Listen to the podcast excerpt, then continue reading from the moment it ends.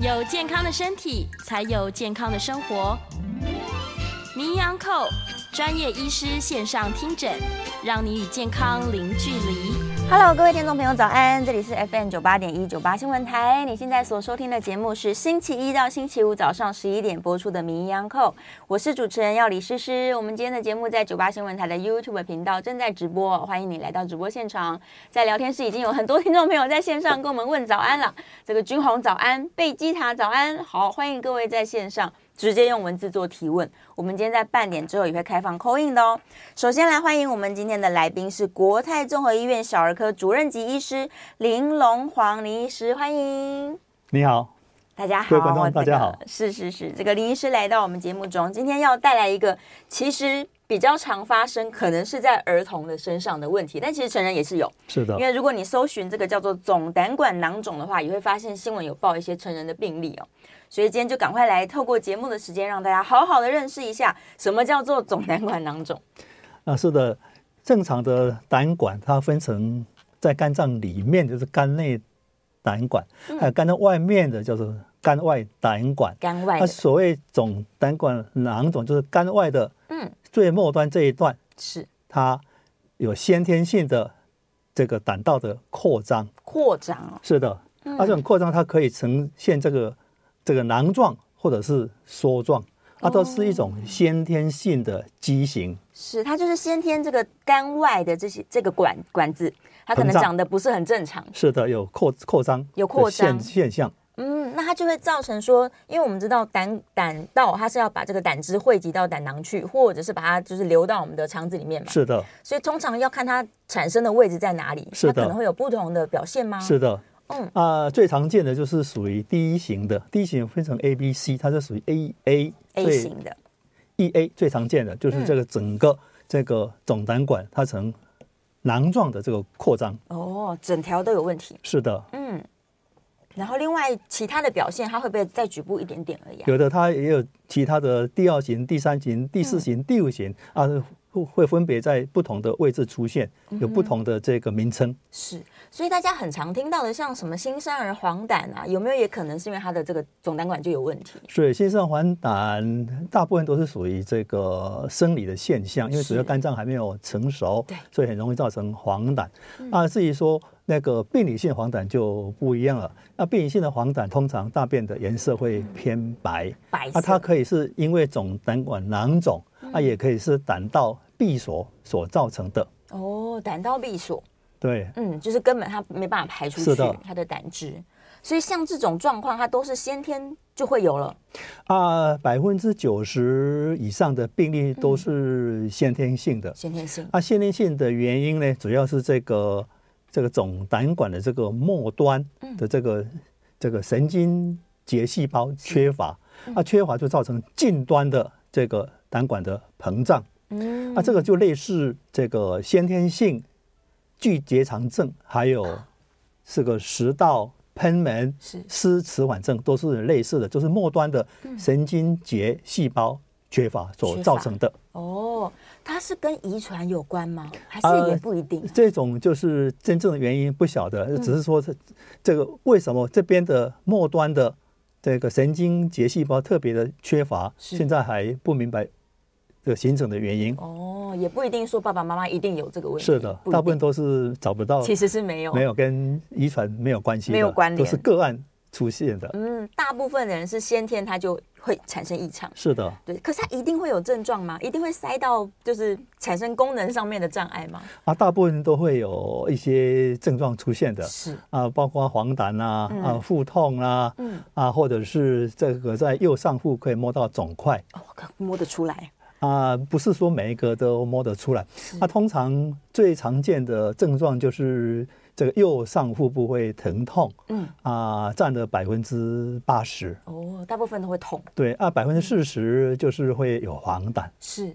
啊，百分之二十就是可以摸到肿块。肿块。啊，如果这三样都出现的比例只有十到三十 percent，蛮低的，并不高。嗯。啊，但是在熬。同跟成人的表现又不一样的。如果在一岁以下的这个总胆管囊肿，啊，它的主要的这个表现就是黄疸。黄疸啊，如果是刚提到这些有这个呃腹痛啦、啊，还有这个黄疸以及摸到肿块，这些都是属于成人型的表现。哦，所以在一岁以前跟一岁以后的表现是不太一样的。不一样的，是的。哦，所以他也有可能说一直都没有发现这个问题，然后到了成年人的时候，有一天才哎。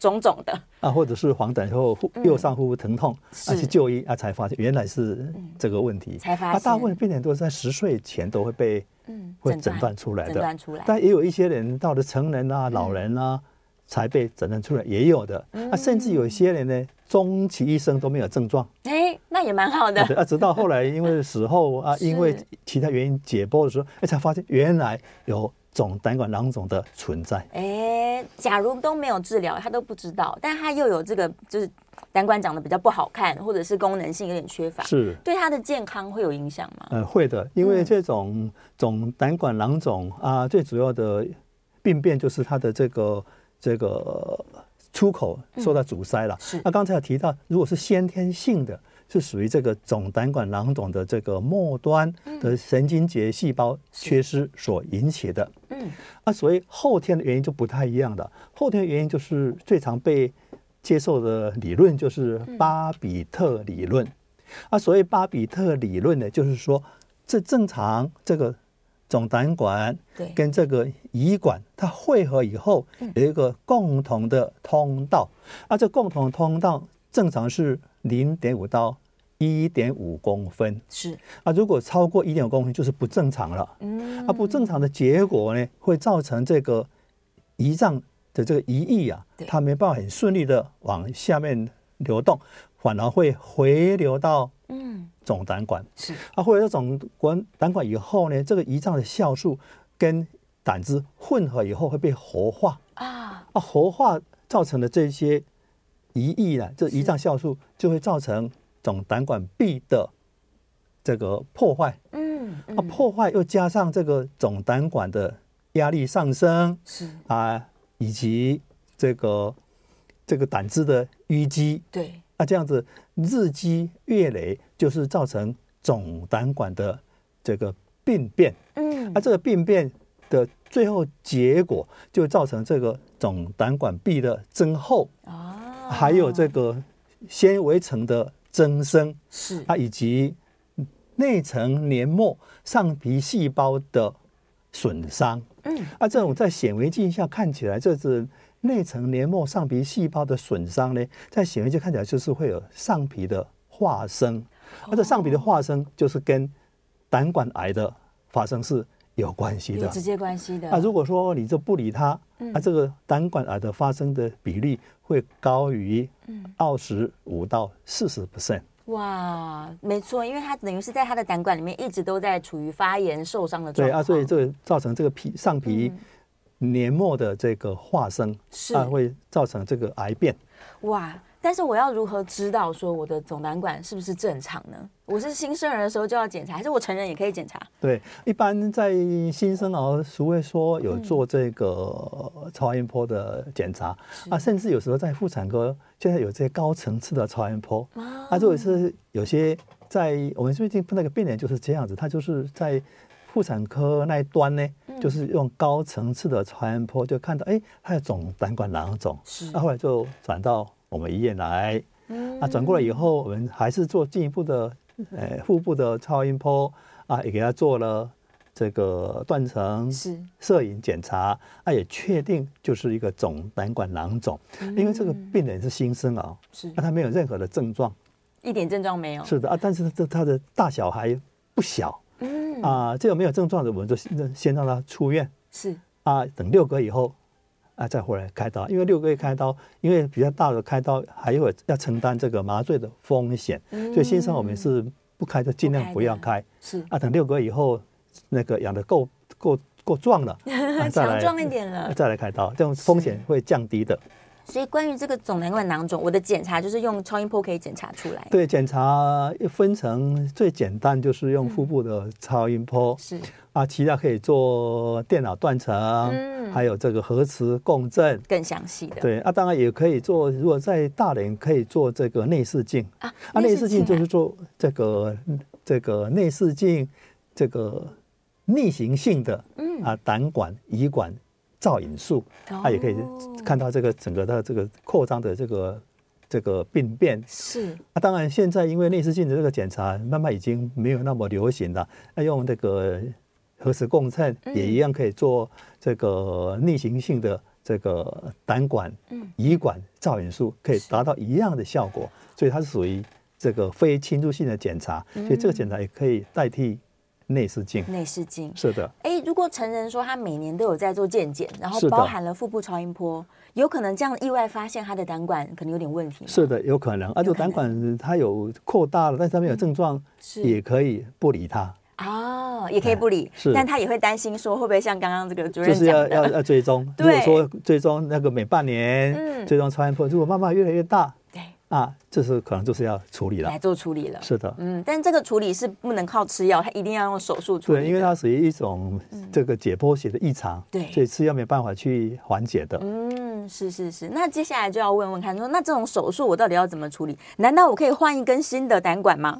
对，通常手术就是要把这个囊肿把它切除，嗯、是啊，然后再做一个胆道跟肠道的重建。重建、啊、是，嗯，我有可能要看状况。如果我不严重，我可以就只处理一个小局部，还是保留我原本的 胆管吗？对，因为这个 这个切掉以后，就是上面的胆汁就跟这个肠子就没办法连接在一起，所以一定要做一个重建，一定要重建。是啊，重建我们就看看我们这个示意图哈。是啊，重建的方法就是这个总胆管跟这个空肠做一个吻合术。嗯，啊，吻合术以后，啊，把这个，因为这个空肠从这边把它切断了嘛，截断是啊，上段是接到上面，啊，这个下面就接到这个空肠的另外一部分，所以胆汁可以很顺利的嗯流到这个空肠，嗯、啊，这个胰脏的这个酵素也可以很顺利的流到下段的空肠，啊，所以等于说这个胰脏的。流动的方向跟胆汁的方向刚好是是分开的，本来是汇在一起的，把它分开了，这样可以保留这个两个这个通路都是顺畅，都是通畅的，这样就可以改善这个总胆管囊肿。是，听众朋友可能有点难想象哦，它就是把你的小肠啊这个截断，然后往上去跟这个胆胆道做一个结合，结合，对，所以我们就可以让这个胆汁顺利进入小肠中。是。对，那原本这个应该要。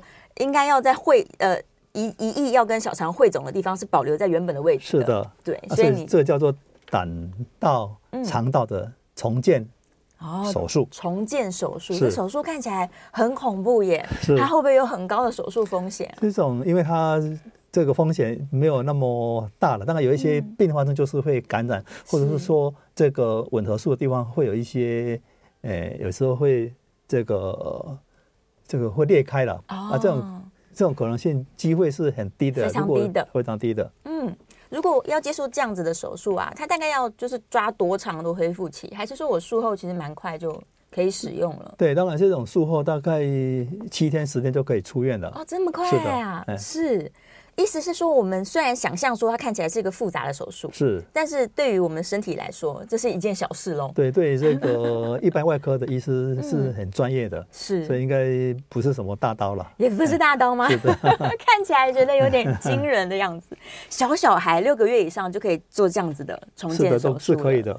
哦，重建之后，他有没有什么生活上需要注意的地方？哎，重建手术以后，因为他的胆汁跟这个胰脏的这个分泌都还是很通畅的，对，所以有一些病人因为缺乏这个胆汁，没有没有没有缓冲了，就有些人就是有一些脂肪比较不容易消化啊，有一些脂肪性的这个腹泻，但这种随着时间的演变，慢慢都会适应的。所以刚开始术后会短时间的这个脂肪性的腹泻，啊，以后就会不会，以后就不会了。嗯，它跟我们的胆囊没有关联，所以胆囊还是保留在原本的位置的吗？哎，一般胆囊就是已经切掉了，切除了，这已经没有胆囊了。是，对，我们从这个图可以看出来哈，所以这个胆囊是嗯。通常是一并把它切掉的哦，整段包含胆囊，包含整个外面肝外的胆管。对啊，当然，嗯、当然有些情况哈，有些情况它这个扩张，对，扩张在这个胆管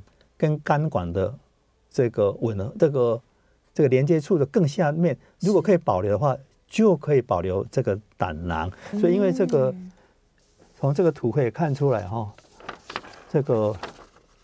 因为它有不同的这个类别啦，对，它不同的类类别哈，如果是属于这种第一型的，因为它第一型的这个病变呢，会包括这个这个，它的整个总胆管都很肿胀，这个胆管上面也有受影响了，是，而且如果是第一型 one E A 的，它是因为会波及到这个胆囊，对，所以胆囊要一并要。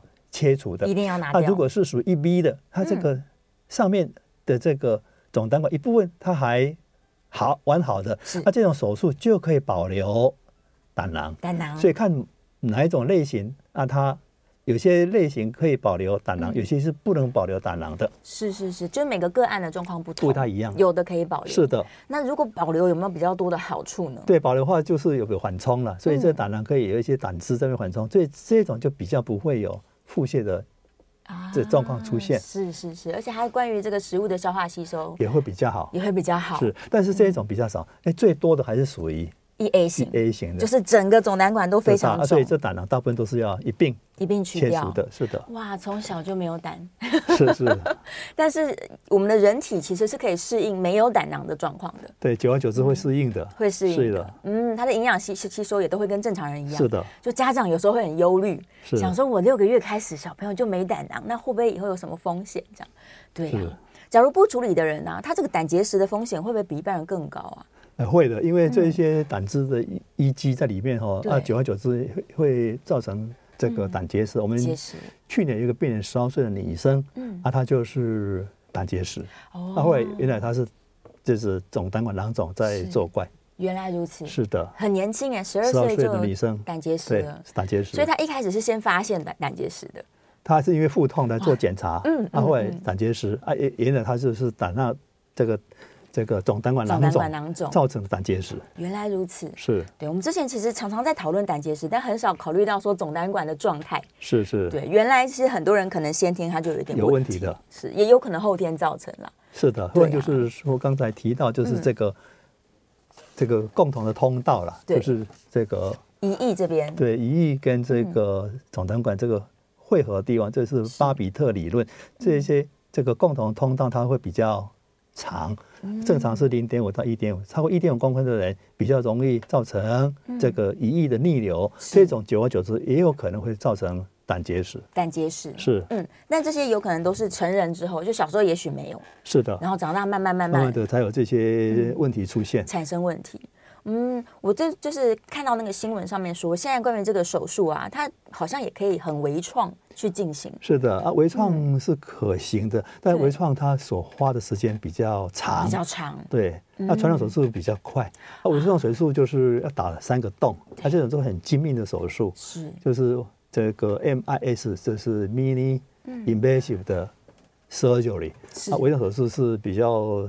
专业的医生才有办法做这这个手术，嗯，那时间可能要两倍，两倍。到三倍的时间。哇，天哪！是，所以一般来说，如果我需要做这样的重建，我是要开腹吗？腹部要开多大？对，所以要要大概可能要开一个五公分到十公分，五到十公分的伤口。那如果是微创手术，就打三个洞，三个小洞，小洞。是就没有没有就就不不是开腹手术。啊。是，所以现在这个状况，它就是可开腹可不开腹。对，因为它的术式看起来就是比较复杂。是的。对啊，所以如果要这个开刀之前，可能还是要跟医生多多评估吧。是的。有没有哪些人是不适合开这个刀的？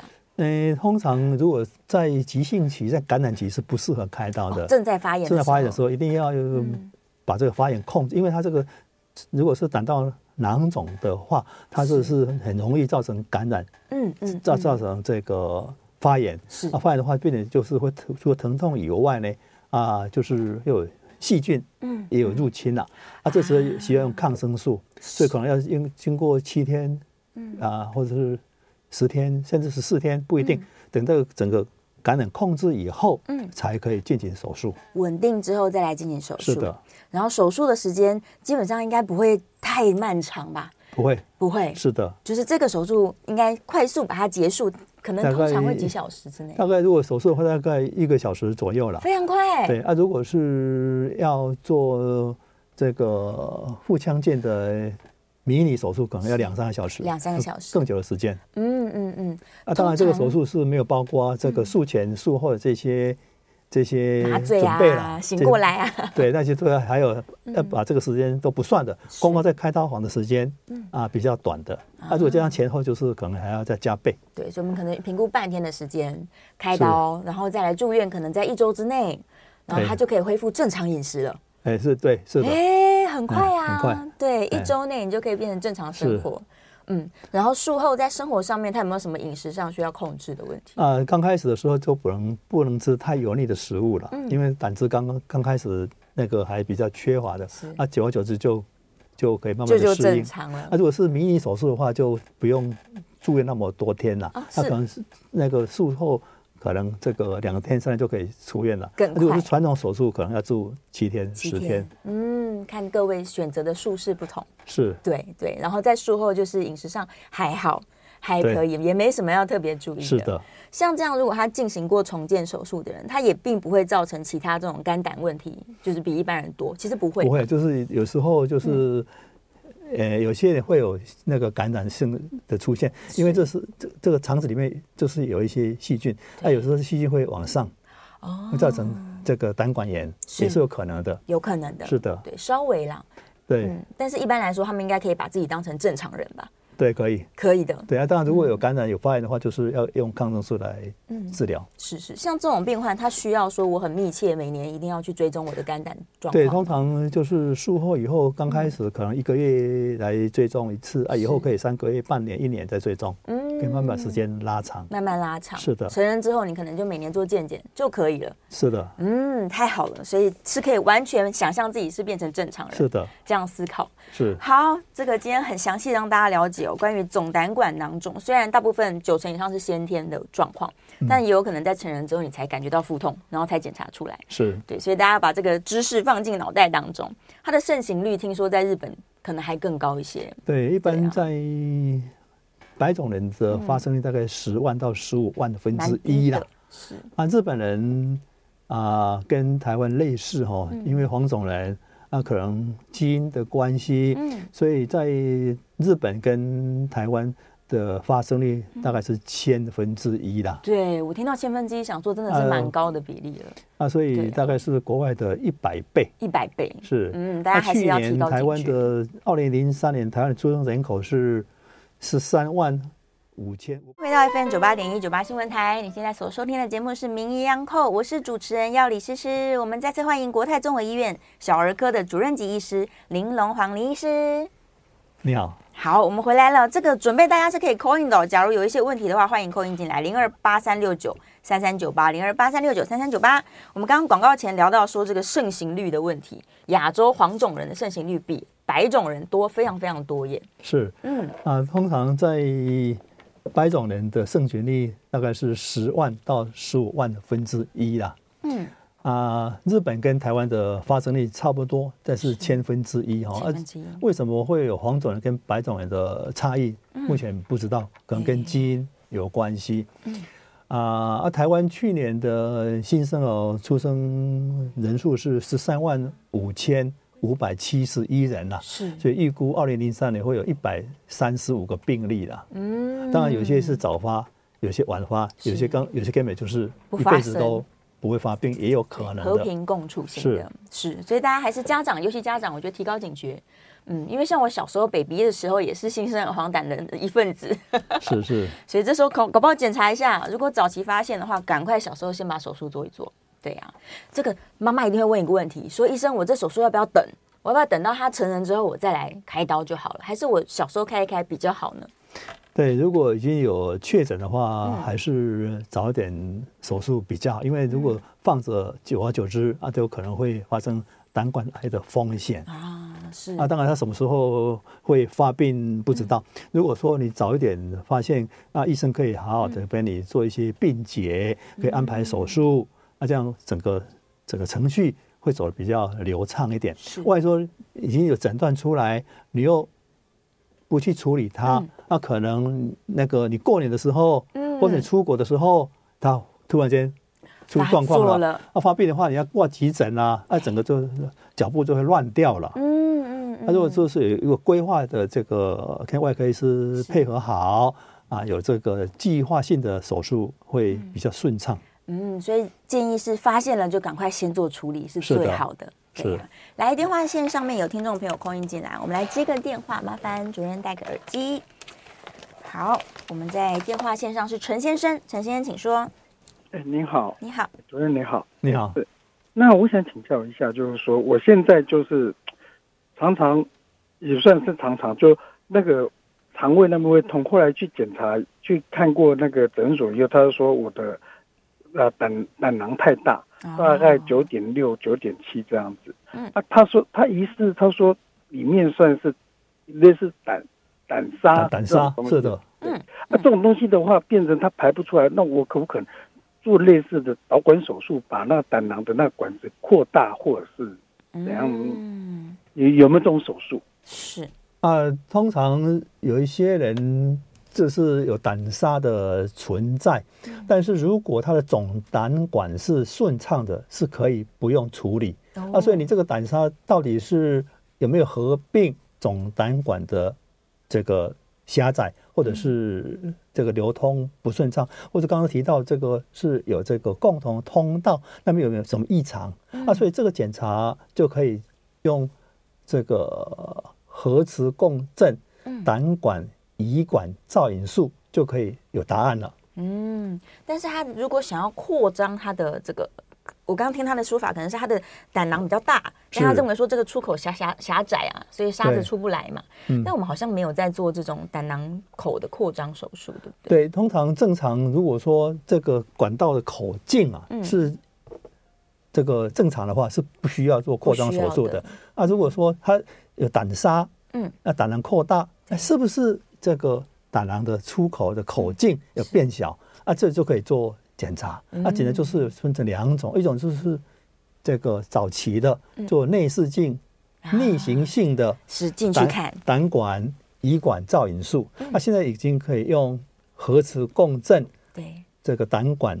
胰管造影术来取代了，那这样做这个检查就可以有答案了。哦，这个内视镜它真的就是从我们这个胆道跟肠子的入出入口这边逆行上去，对，要打显影剂。哦，做摄影是是，就去看看详细的状况。对啊，现在就是用这个核磁共振，嗯，来取代这个检查了。是，就是可能大家会想象说，哎，你看新导管的这个手术，它是可以用一个导管进去帮我做清楚。啊，这个是一样的。嗯，所以我们也可以选择说，我想要做我的胆管的这个导管手术。对啊，这个就是跟医生做。沟通，对，到门诊医生会帮你解决的。嗯。是是是，好好好，所以可以去做检查。我们来看一下大家线上的问题哦，其实线上提问蛮多的。好，君宏在问说，什么是胆囊黏液囊肿？黏液囊肿，嗯，我们今天提到的是总胆管的囊肿，对，应该是总胆管囊肿，没有黏液囊肿这个名词。是，所以应该是总胆管肿起来了。是的，对。然后良性肿瘤的病因是，哎，胆对啊，其实胆囊也是会有一些良性的肿瘤产生，但通常是在成年之后才会产生这个状况，新生儿比较少见吧？是，嗯嗯。好，我再看看大家的提问有哪些哦，往下看看哦。好，叶良的问题，他说，假如啦，就是这个患者他是。腹腔腹用腹腔镜把胆囊已经摘除了，那摘除了胆囊之后啊，它的胆汁应该就是直接从总胆管要到我的这个十二指肠去嘛，是到肠道去。是，那会不会因为没有胆囊，所以造成我后天的这个总胆管也会肿起来呢？有这个可能性吗？啊，总胆管的话，嗯，如果说那个属于这个刚提到这个对这个属于一 A 型的，它总胆管就已经拿掉了，嗯，那一 B 型的。可以保留是。这个这个胆囊，嗯，那大部分都是属于这个一 A 型的，它胆囊一起一并拿掉。嗯嗯嗯嗯嗯。啊，但是燕燕良的问题是说，他们他的家长可能是把胆囊拿掉了，因为他可能一些问题嘛，就把胆囊摘除了。是，那他的这个胆汁呢，就是永远都会从总胆管直接对，他就没有一个缓冲，对，没得缓冲。是，那会不会因为没有缓冲，所以造成他总胆管日后产生病变？这个可能性其实不会，除非说他这是有一个异常的共同通道。嗯、哦，是，所以一般如果正常成年人，他的总胆管没问题。对，有些人，嗯。这个胆结石就是把胆囊拿掉，对啊，这种那个他的整个胆管的口径是正常的，嗯、是啊，不会影响到这个胆汁的流动、嗯、啊，所以是没有问题的，我们就放心。然后如果想要做这些检查的话，其实还是每年都要做腹部的检查吧。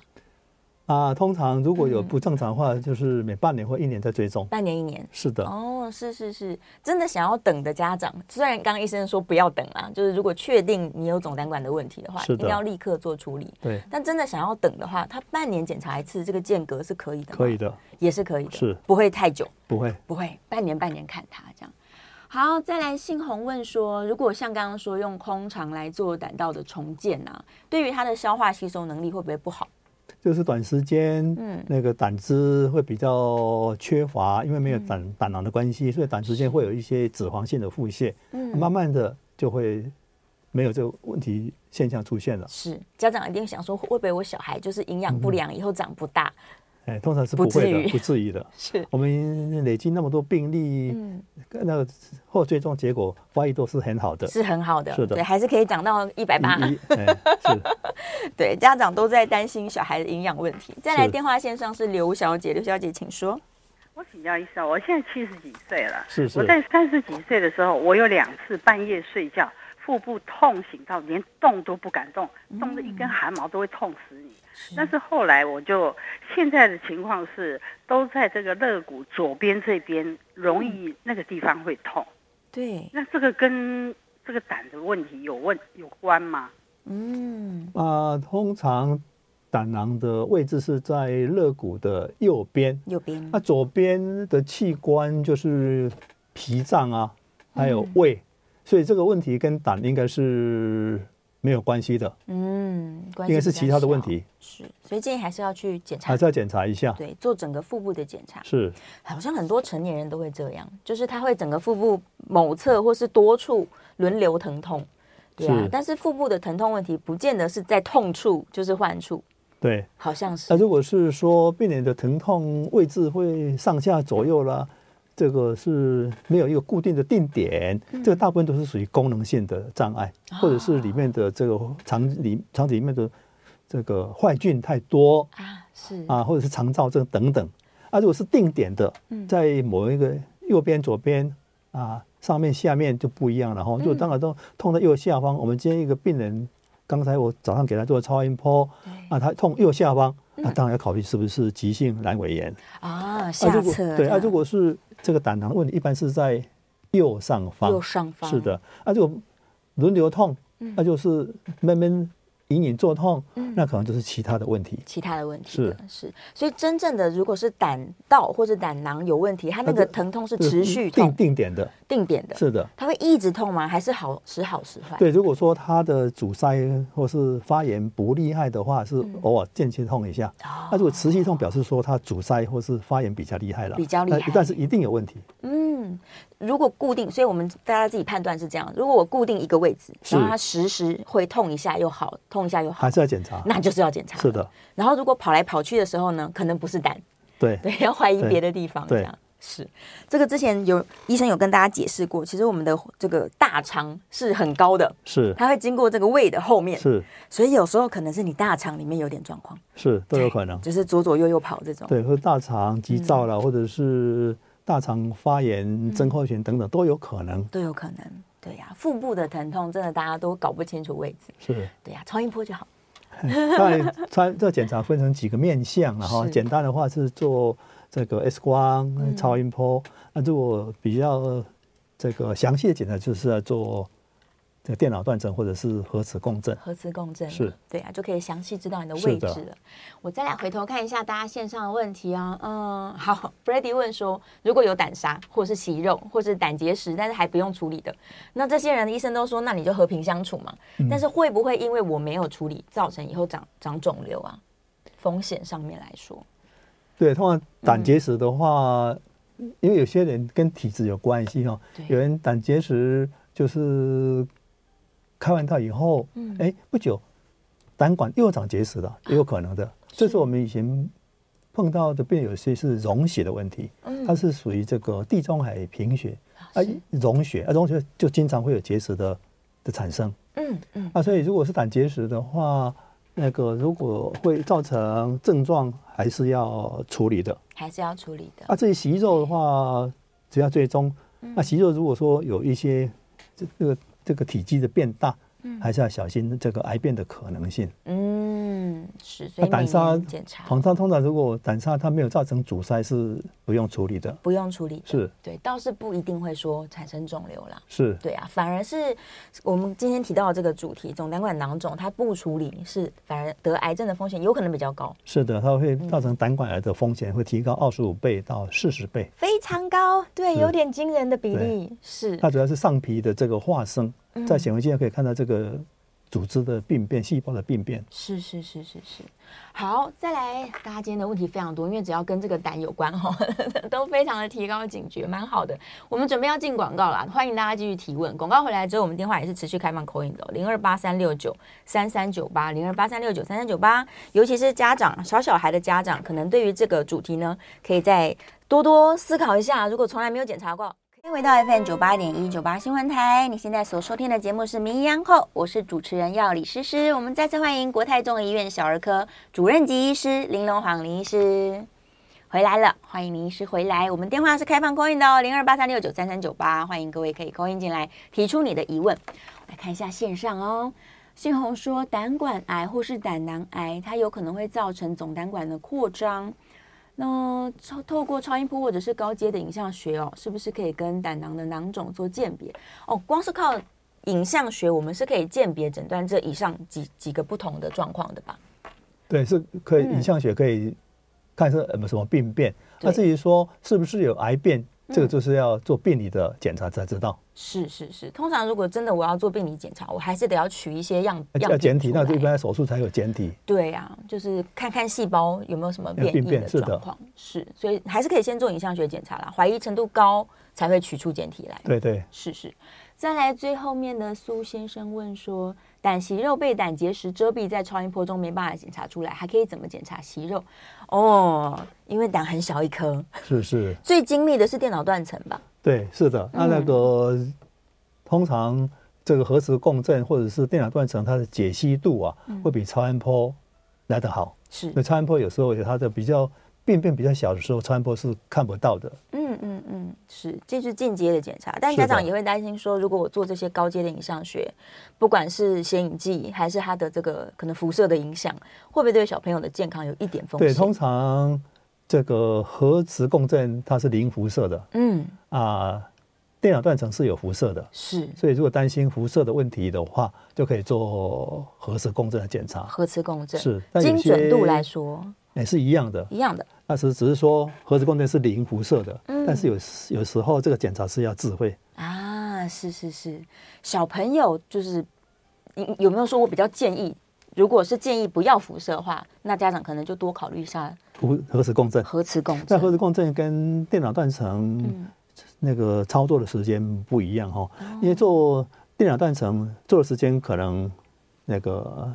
五分钟以内，那很快就会结束了。快的话可能三分钟就结束了。是，啊，核磁共振就是要很久，大概做要做三四十分钟。是，而且做核磁共振啊，病人能够配合，那病人就是配合他那个静止啦，啊，那个不要乱动啦。啊，所以如果说在比较小的病人呢，我们都建议做。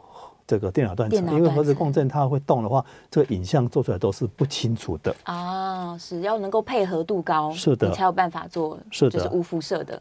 对，是啊，当然核磁共振是是没有零辐射的了。嗯嗯嗯，但是小朋友，如果一般来说，我们让大家知道一下关于这个电脑断层它的辐射线好了。我这么小的小朋友，可能真的是几个月而已，幼儿也可以做，也可以做。但是多久做一次？要不要让它间隔久一点？诶，通常如果说有确诊的话，就不用做第二次了，一次就一次就就可以知道这问题在哪边，所以只要做一次就可以了。嗯嗯，而且那个辐射量也是可以承受的，是的，对于小孩来说可以。是是是，好，我来看一下燕良的问题。他说胆沙会不会像结石一样卡住疼痛？嗯，胆沙跟胆结石哦，感觉好像会变来变去。对，胆沙通常就跟沙子一样嘛，哈、嗯、啊啊，这种除那个，除非说很多胆砂啊太久的时间，有可能形成胆结石。嗯、啊，形成胆结石就有可能。造成这个胆管的阻塞，阻塞，造成疼痛发炎是可能的。啊胆砂一般是不会造成这个发炎的。嗯，胆砂就是一些结晶喽。是的。那假如说你水分多喝，然后让它排除顺利，也许它就会就会慢慢会会会会溶，这个是溶解。对对对，就化掉就不存在了。是我们趁今天主任在现场，赶快来问一问关于这个小小孩啊。假如说今天这小小孩一出生，我就觉得说，哎，可能大便白白的，这可能要每天注意他的大便。是，对，然后皮肤黄黄的。是，这种时候家长他到底第一件事他应该要做什么？啊、呃，这种就是有黄疸的问题。嗯啊、呃，通常新生黄疸的话，大便是不会。白色的不会变白。那新生黄疸主要是因为肝脏的这个酵素还没有成熟，还没有开始工作。对啊，所以这个新生黄疸通常大概出生以后一个礼拜会好了出现，开始出现，出现，大概是两周、三周就慢慢的退掉了。嗯，那如果在一个月以后还有黄疸，就要小心了。嗯，啊，所以一个月黄疸的话啊，不管是大便。那个有没有白色？一个以后的黄疸就是要检查，要抽血检查，看是不是这个有直接的胆红素有升高。那直接胆红素升高就是要小心。是哦。那至于说大便变白，就是另外的问题，那一定有问题，那就不是属于生理性的黄疸，是属于病理性的黄疸。哦。那病理性的黄疸就是要了解到底是这个。胆道闭锁或者是胆道囊肿都有可能造成大便的灰白色。嗯嗯，那这两是一个极端。是胆道囊肿是胆道的扩张，啊，胆道闭锁是这个胆管的发育不良。嗯，这两个完全不一样的。不一样的。对。嗯，所以我们家长在观观察小朋友的时候，我就是观察粪便。是的，现在在健康手册都有一个这个里面有提到这个看大便卡到底是你是几号。啊，就是这样就会，因为这个是每个家长都要去知道，因为在这个妇产科端呢，哈，那个呃出院那的时候，那个每一个家长都可以拿到一本这个儿童健康手册，那里面就是要看，那里面就是有这个大便的图卡，可以对照它是几号的问题。嗯嗯，从粪便去观察，是的，说是不是正常？是的。然后如果疼痛还不会表达的小朋友，可能家长可以摸摸看他的肚子吗？对，当场摸摸看，除非说他。